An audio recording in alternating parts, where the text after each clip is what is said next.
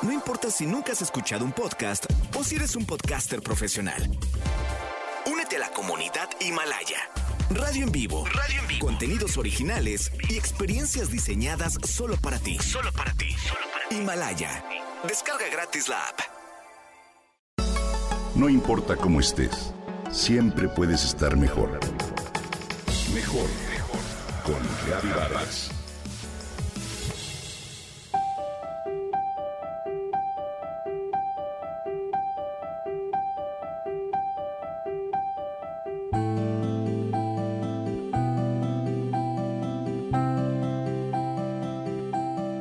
¿Te gusta la poesía? Casi estoy segura de que has respondido esta pregunta con un sí. Con toda la convicción de que te entusiasma y de que disfrutas la poesía. Ahora déjame hacerte otras preguntas. ¿Cuántos libros de poesía tienes en casa? ¿Cuánto tiempo le dedicas a estas lecturas? Tal vez aquí las respuestas fueron menos halagüeñas. Posiblemente tienes pocos o ningún libro de poesía y seguramente son escasos los minutos que puedes dedicarle.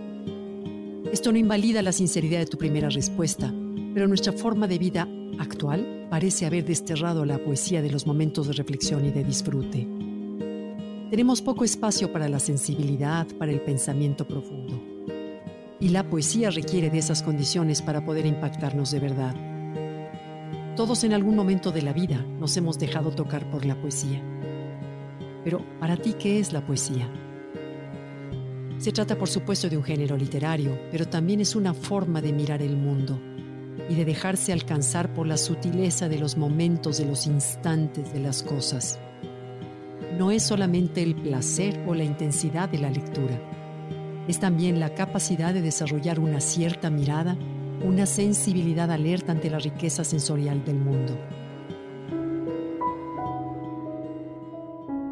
El poeta español Federico García Lorca decía que la poesía es algo que anda por las calles, que se mueve, que pasa a nuestro lado. Todas las cosas tienen su misterio, añadía. Y la poesía es ese misterio de las cosas. Lo principal es dar con la llave que abre la puerta de la poesía. Te invito a que pienses un poco en ello y a que te des la oportunidad de alegrarte con esas rendijas emocionales que nos ofrece la poesía. Hay palabras y estados de ánimos que nos ayudan a transitar por los tiempos difíciles y la poesía sabe ofrecerlos. La poeta Rainer Maria Rilke lo describía de una bella manera.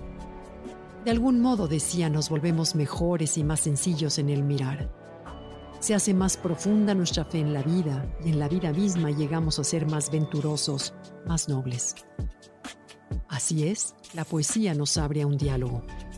Por una parte, a un diálogo con los grandes poetas, hombres y mujeres de todos los tiempos, pero también a una conexión especial con nosotros mismos. Es algo como el ojo de una pequeña cerradura, un resquicio personal a través del cual podemos asomarnos al misterio de nuestro infinito. Filósofa española María Zambrano lo enuncia de esta manera. Poesía es reintegración, reconciliación, abrazo que cierra en unidad al ser humano con el ensueño de donde saliera, borrando las distancias.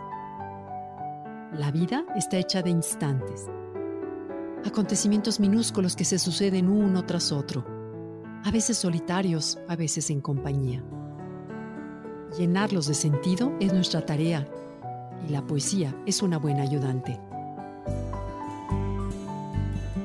Siempre es reconfortante hacer del poema un cobijo, una luz nueva, una herramienta, como recomienda el escritor Mauricio Vicental.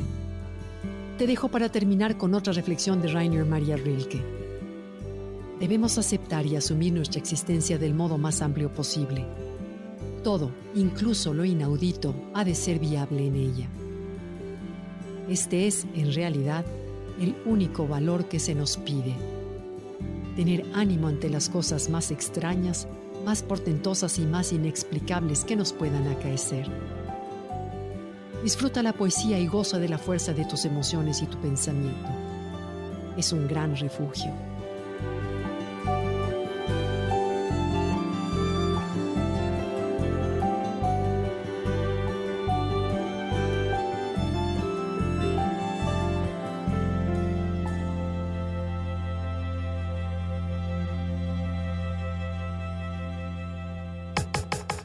Comenta y comparte a través de Twitter.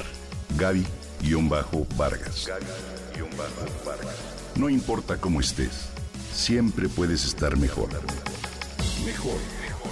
Con Gaby Vargas.